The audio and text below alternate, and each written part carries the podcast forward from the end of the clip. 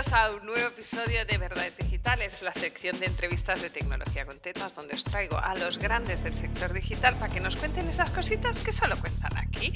Y a mí me hace mucha ilusión porque vamos a hablar de pasta, que a Vanessa a mí nos mola. Pero primero tiene que pasar las seis preguntas de rigor. Vanessa, bienvenida. Si alguien no sabe por qué tengo que hablar de pasta contigo, cuéntales quién eres y por qué te tienen que seguir muy mucho. Bueno, primero que nada, gracias Alba. Un placer estar en este pedazo de podcast tuyo. Y bueno, yo soy Vanessa Marrero, soy economista y educadora financiera y fundadora de la Escuela de Tranquilidad Económica. Así que bueno, lo que hago básicamente es ayudar a emprendedores y a emprendedoras principalmente a dormir tranquila, ¿no? Y alcanzar la tranquilidad económica que cuando uno es emprendedor sabe que no siempre dormimos tranquila y la pasta nadie nos ha enseñado a gestionarla sin embargo, nos damos cuenta que es fundamental, ¿no? Porque si no, no tenemos un negocio, si no ganamos dinero. Así que bueno, hago mis pinitos para ayudar a, otras emprendedoras a, esto. Hace más que pinitos, luego la oiréis hablar de los suyos, veréis que no hace pinitos, hace mucho más. Ah, vale, ya sabéis cómo va esto, las seis preguntas de rigor y luego hablaremos de ahorro, de dinero, de ganar pasta, que es lo que nos mola rajar a Vanessa. Venga. Vanessa, ¿cuántos suscriptores tenías al final de tu primer año? Ninguno. Bien. Esta respuesta me encanta. Cuando hay gente que me dice 3.000 y yo, mierda, esto. No, ninguno. Además, yo empecé en 2012 y no había ido al mundo digital. O sea, hasta el 2017 no fui al digital y aún así, en 2017 cuando empecé, empecé de cero. Así que ya veis que se puede empezar de cero. Sí. Eh, ¿Cómo vendiste tu primer producto digital, curso online, llámale grupal. Vale, mi primer producto digital me río porque si me estuviera escuchando nuestra amiga Pat Carrasco, eh, estaría convulsionando, como convulsionó en aquel momento. Fue en 2019 que yo decidí eh, que quería hacer un grupal.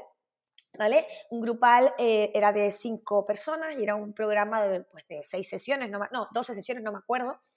Y yo le dije a Pat, quiero sacarlo. Yo de repente lo vi y yo soy de acción pura, ¿no? Y, de la de mejor hecho que perfecto, porque hubo una época en la que era intentar todo perfecto y aquello no hizo más que lastrarme y frustrarme, entonces me fui al, extremo contrario.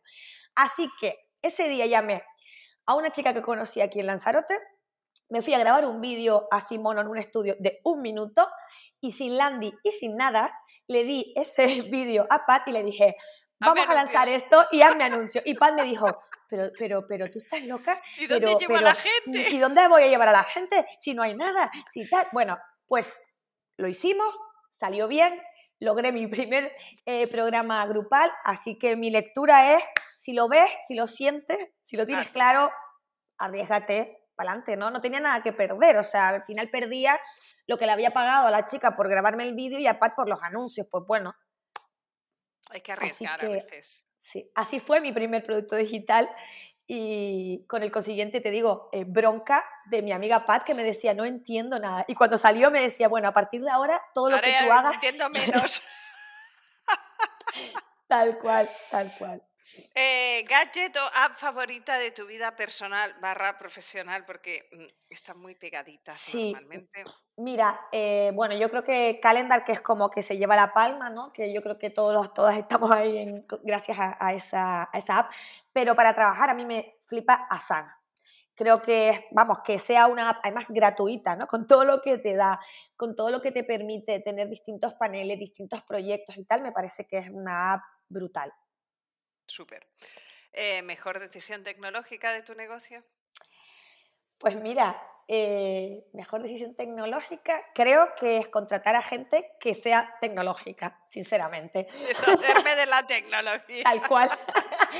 Yo, bueno, primero fue a ti cuando creé la escuela, que me ayudaste muchísimo a, lo que fue la, creación inicial de la escuela, y luego a mi project manager, Elena, que es mi mano derecha, y tenerla a ella me da una seguridad brutal, porque creo que al final es la mejor decisión tecnológica, porque es que yo tengo que centrarme en lo que me gusta y en lo que soy buena haciendo. Entonces no tiene ningún sentido, sí, yo sé hacer ciertas cosas, obviamente, ¿no? Yo tengo Kayabi y está claro que si tengo que mandar una newsletter, tengo que hacer cosas, las sé hacer. Pero el día a día, mi mejor decisión sin duda es contratar, o sea, subcontratar en este caso, eh, zapatero a tus zapatos, vamos, tengo clarísimo. Súper. Una cagadilla confesable que les ahorre algún bache por el camino a las personas que nos ven y nos oyen. Bueno, cagadillas seguro que como todas tengo varias, pero... Ahí siempre hay, como solo puede decir una, sí, sí. de momento una. Pero mira, una que mm, pensando en las preguntas, eh, me vino, y creo que fue una gran cagada, es que cuando empieza, cuando empecé, ¿no? Cuando en 2017 decidí, venga, tal, voy al mundo online, ¿no? Antes de que nadie me conociera, antes de que nadie supiera nada de mí, ¿qué hice? Me fui a Corte Inglés, me compré la mega cámara de fotos que me gasté una pasta sin saber usarla, ¿vale?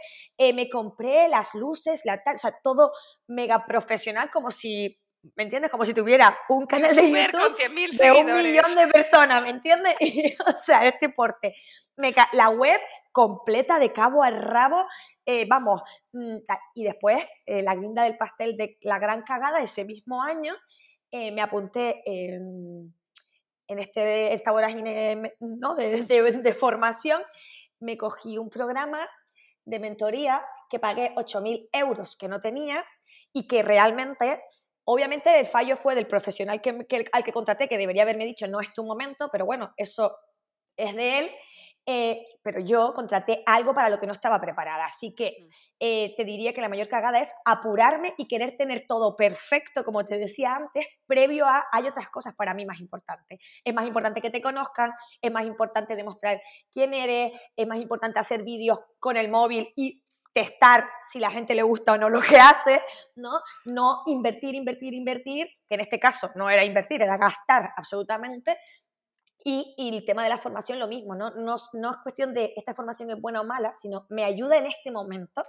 yo me vi con, en Barcelona con gente mega top, ¿sabes? De, de, de, niveles, yo qué sé, estaba Maider, estaba gente que, y yo empezando allí que lo que hice fue frustrarme, porque claro, pagaba 8.000 euros, me enfadé por pagar eso y encima iba allí y yo me sentía, no entendía nada y me sentía pequeñita. Por tanto, mi recomendación es que a nadie se le ocurra eh, hacer, o sea, querer avanzar antes de lo que todo al final tiene su paso a paso, es lo que es mi, conclusión.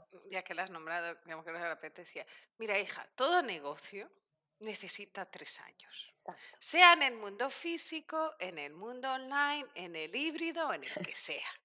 Entonces a veces nos, como que queremos acelerar ese proceso que no es acelerable. Total. Total. La formación sí, pero continúa a medida. Exacto, exacto. Y adaptada al momento en el que estás. El otro día me pasaba con una, una alumna que, claro, entre ellas, una decía, es que me siento pequeñita para compartir mis números porque veo los de la compañera, ¿no? Y mm. digo, claro, se nos olvida un detalle. Esta compañera lleva nueve años y tú llevas uno. ¿No? Y es que es muy importante, además yo no creo sinceramente en los proyectos que crecen rápido, porque mi experiencia, igual que las relaciones personales, cuando siempre los enamoramientos esos locos normalmente eh, suelen bajar igual de rápido, ¿no? Pues esto es igual, o sea, no, realmente económicamente no se sostiene algo que da un pelotazo, ¿no? Lo importante, lo, para mí lo difícil no es ganar dinero en las empresas, para mí lo difícil es mantenerse Seguir ganando dinero. Exacto, porque ganar te puede, oye, puede cuadrar un día que saques algo, que hagas una lo que sea, ¿no? Pero para mí lo difícil es mantenerse, ¿no? Porque al final generar negocio es relativamente fácil. O sea, lo difícil es mantenerse. Por eso para mí el paso a paso es muy importante. Y en este mundo digital a veces se nos va la olla con esto de rapidez, la comparación con el otro, sin olvidarnos lo que hay detrás de esas personas que han llegado a donde tú crees que esas otras, ¿no? Porque... Sí, claro, esto, esto es, te, rajamos luego. Va, que me queda una pregunta. Eh, retos que puedas contar de los próximos 12 meses. Mira, el eh, principal reto es que mm, vamos a cambiar, yo tengo mi marca personal Vanessa Marrero y ahora vamos a hacer todo bajo el paraguas de la Escuela de Tranquilidad Económica. Esto creo que es un paso. mega reto. Mega reto. A ver qué tal. Eh, siempre manteniendo mi marca, ¿no? Pero eh, sí que ahora es la escuela todo. Así que estamos ahí creando la web, creando un poco todo, toda la parte estratégica y, y esto es un súper reto.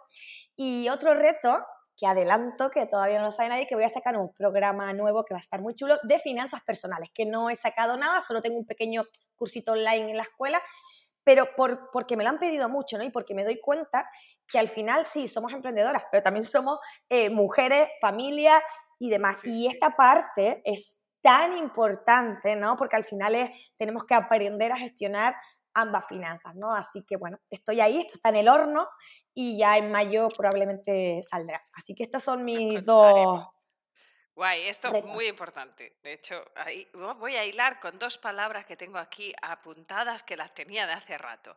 Riesgo y ahorro. Mm. Porque esto del, no, no, es que yo soy pobre y no puedo ahorrar, que es como, ups, si tú no puedes ahorrar, o sea, si tienes un negocio que no te permite ahorrar nada, vas con el culo al aire, siempre mal. Tenemos un problema. Houston, Houston, tenemos un problema. Sí, mira, el ahorro, el problema yo creo que es el lugar desde el que nos planteamos el ahorro. ¿no? O sea, de toda la vida, lo, que, lo único que nos han contado es lo típico, las abuelas, ahorra mi niña para tal. ¿Qué pasa? Que vemos el ahorro desde un lugar de carencia, de escasez, de dejar de hacer cosas que me gustan para ahorrar, ¿vale? Pero yo siempre pienso, oye, ¿y qué tal si cambiamos y decimos, no, que voy a ahorrar para poder estar tranquila? Voy a ahorrar para qué? si mañana bajan las ventas, si mañana las cosas van mal, si mañana hay una pandemia, si mañana no quiero trabajar directamente, pueda hacerlo y dormir tranquila. Entonces, para mí, la tranquilidad no tiene precio. En esto de los negocios, los negocios son inciertos, existe la incertidumbre, la estacionalidad. Entonces, esto forma parte del juego y no tenemos que tomarlo como algo negativo, sino simplemente es una herramienta más o, una característica, mejor dicho, más de, lo, donde estás y cogerla y saber qué tienes que hacer para reducir el riesgo de eso, ¿no? Y en este caso, ahorrar para mí es fundamental. Yo siempre digo, ahorrar un fijo a mí no me gusta. ¿Por qué? Porque realmente las emprendedoras no facturamos todos los meses lo mismo. No, siempre puedes. Exacto. Entonces, ¿qué pasa? Tú imagínate, si yo me planteo ahorrar X al mes y en agosto no trabajo, ya está, ya la he fastidiado. Me frustro porque no ahorro y encima ya desisto. El, el ahorro es un hábito que no puede, o sea, tiene que ser siempre, siempre, siempre. Entonces yo siempre abogo por un porcentaje, porque eso va a hacer que los meses que entra mucho dinero, que los hay en las empresas, si a mí me entran 10.000 y ahorro 100 euros, pues perdona que te diga, mm, estás perdiendo una oportunidad de oro, ¿no? Pero si yo ahorro el 10%, estoy ahorrando 1.000 euros de golpe sin que me cueste, ¿no? Entonces al final es cuestión de crear ese hábito, poner un porcentaje para ir a favor del modelo de negocio tuyo, ¿no? Y, y, y, hacerlo sin pensarlo, es decir, no hay opción. Igual que no dejas de pagar el autónomo, pues también te tienes que plantear que no puedes no ahorrar para crearte un fondo de tranquilidad económica que te permita estar tranquila. Bueno, y luego pasan, yo soy de estas, ¿eh? que a mí, yo lo ahorro y luego veo un curso que me mola mucho y me lo gasto. Bien, pero es que está para eso. Pero, pero, yo se lo cuento así a las alumnas, ¿no? Un poco de decir, es que, uy, me encantaría hacer tal. Y tú, ¿y por qué no lo Es que no tengo dinero. Y pues vale, tienes un año por delante, a lo mejor. Pues te planteas, necesito ahorrar X. Yo recuerdo, ahora que hablábamos de extraordinarias antes de empezar a grabar, yo recuerdo este momento. Yo vi extraordinarias igual cuando empezó en 2016 o así, y pensé, mil euros. Yo no tengo mil euros que me sobren. Y ahora voy con lo del riesgo, ¿no? Es, yo tengo mil euros ahora que estoy facturando 15 mil, no. O sea, esto es un porcentaje enorme de mis ingresos que no puedo invertir aquí. y entonces, ¿qué día llegó el 2018 en que dije, ahora sí tengo mil euros? Que voy a arriesgar en este caso de no sé a qué voy, no sé muy bien qué va a salir de aquí, pues me lo han hecho grandes amigas y he hecho negocios, pero podían haber hecho nada. Claro. Entonces, eh, esa parte de lo que me sobra. Es que ahí está el error. si, si ahorramos lo que te sobra, nunca sobra. Esta es la ley de Parkinson, ¿no? O sea, cuando hay dinero, me lo gasto todo. al máximo de... Claro, lo típico, ¿no? Ganas 2.000, te gastas 2.000. Ganas 3.000, el primer mes te sobran 1.000, pero el segundo mes, misteriosamente, jolín, no me sobra. Pues esto es, ¿no? Entonces, en la contabilidad española, incluso en la contabilidad eh, formal, digamos, es ingreso, gasto, gasto, gasto, y si eso, pues ya el beneficio, ¿no? Pues yo me gustaría darle la vuelta y decir, oye, ingreso, retiro mi parte me pago a mí y luego el resto, ¿no? Es como, es una cuestión de, es un cambio de, chip, simplemente, ¿no? Y de generar ese hábito. Y se puede hacer, ¿no? Esta, es la gran lectura, se puede es hacer. Como guardar el IVA, se puede hacer. Hombre, se debe. Sí, sí. Yo, o sea, y claro, yo soy, hago, me facturo a mi empresa, como si digamos, yo me cobro y lo primero que hago es quitar el IVA. Claro. El IVA va a otra cuenta, tal cual entra, sale. Y eso se guarda ahí porque además se paga entero, porque yo tengo Exacto. gastos a nivel persona. Sí. Y ya está, es como si no estuviera. Exacto, pues lo mismo que hacemos con los impuestos, yo también. Todo dinero que entra, el porcentaje de impuestos va a otra cuenta. De manera que, claro, al trimestre llega y yo es que ni me preocupo, lo tengo ahí, ¿no? mueves de cuenta. claro, Sí, yo lo efectivamente. muevo de cuenta. Efectivamente, ¿no? Pues con el ahorro mi propuesta es la misma. O sea, dinero que entra estipula un porcentaje y siempre de ese dinero a una cuenta de ahorro. Y luego lo que decía, pues claro que si yo quiero comprarme un curso o quiero hacer otra cosa, para eso está, pero es muy diferente cuando tú tienes un fondo de tranquilidad económica, imagínate, de tres meses de tu gasto, y decides comprarte un curso y sabes que tienes que volverlo a reponer. Es muy distinto porque sí, lo cojo, pero con el objetivo o el foco de que tengo que volverlo a reponer. Es muy diferente, ¿no? Entonces, para mí esto es importante. ¿Veis? Ahora que ha dicho yo ayudo un poquitín, ahora cuando se pone en caliente en cuenta, no es un poquitín, esta señora es un pozo de sabiduría financiera. Me vengo arriba, me vengo ¿Y arriba. cómo tomo decisiones estas de riesgo? ¿No? Esto que decías tú, tu propio, me ha encantado el ejemplo, ¿no? De ah, pongo mucho dinero, algo entrecomillado que no tenía, eh, en algo que creo que me va a dar beneficio, que me va a servir. ¿Cuánto arriesgar o cómo tomas esas decisiones de me quiero comprar un curso de 10.000 euros que no tengo o de 5.000 o de 3.000? Ujú.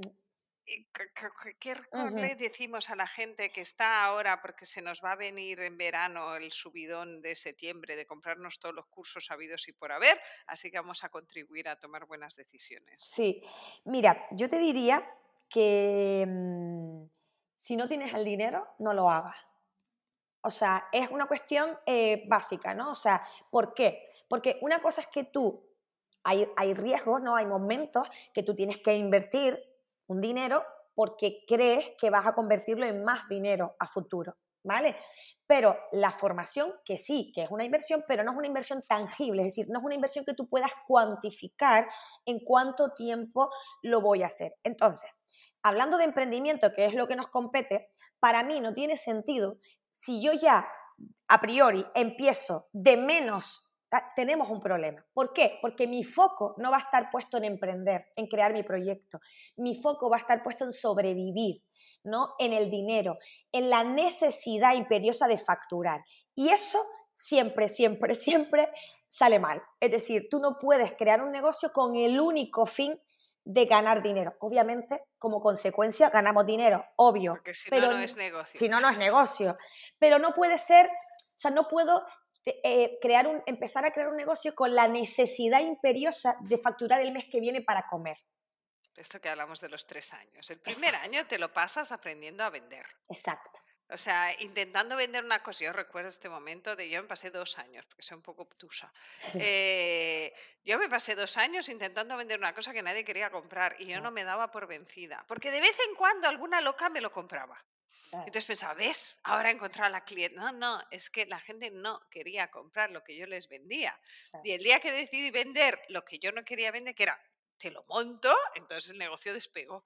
Claro. Entonces, ese primer año en general, no, facturas. Hay gente que lo peta, pero son excepciones. Sí, muy pocas. Yo por eso digo que siempre hay que, hay que empezar a emprender o bien con un colchón que te permita vivir ese año o bien que tengas a alguien que te apoye y diga, venga, para adelante tú este año y yo me encargo del tema familiar. O tercero, voy a trabajar por cuenta ajena. Oye, de camarera, no mirándolo como tengo que trabajar de camarera, sino como un, wow, menos mal que tengo este trabajo que me permite ir creando mi sueño a futuro, ¿no? Entonces, pero de cero, de verdad, eh, no lo hagan, porque es que el camino es muy desagradable y lo más probable es que no salga bien, porque el foco está puesto en otro lado, tu, tus agobios, tu, es decir, es que toda tu energía está puesta en sobrevivir, porque al final tenemos que comer y tenemos que pagar la Pirámide de casa. Maslow, porque estás abajo, Exacto. comer. Tal cual. Entonces yo diría que si no tienes el dinero para formarte es que no es el momento. Otra cosa es que tú digas, mira, esto sé que me va a ayudar porque tengo certeza, no tengo el dinero y tengo a mi hermano, me lo invento, ¿vale? Que me, permite, me lo va a prestar y me permite deja- de pagárselo tal, vale, pero ni lo pidas al banco, ni mucho menos lo pagues con tarjeta de crédito, por favor, por favor, por favor, que es la peor de las opciones, y, ni, mucho menos endeudarte para hacer eso. No, no, no creo que sea la, mejor manera de empezar. Pues, amiga, si me, voy a, con el titular, ¿eh? si no lo tienes, no lo compres. Exacto. Es una manera fácil de decidir. No, pero está bien, porque a veces nos metemos en unos fregados mm. importantes nosotras mismas de, bueno, pues lo saco de aquí y luego a ver si lo repongo. Y no, no. Mm. Si no está, ni se le espera. Mil gracias, Vanessa, por tantos consejos, por estar aquí. Y a los que nos oís, pues ya sabéis, jueves que viene otro capítulo con otro grande del mundo digital que nos contará pues sus mierdecillas y nos dará consejos prácticos para que ese primer año de baches no se nos haga tan terrible. Muchísimas gracias. Gracias a ti, un placer.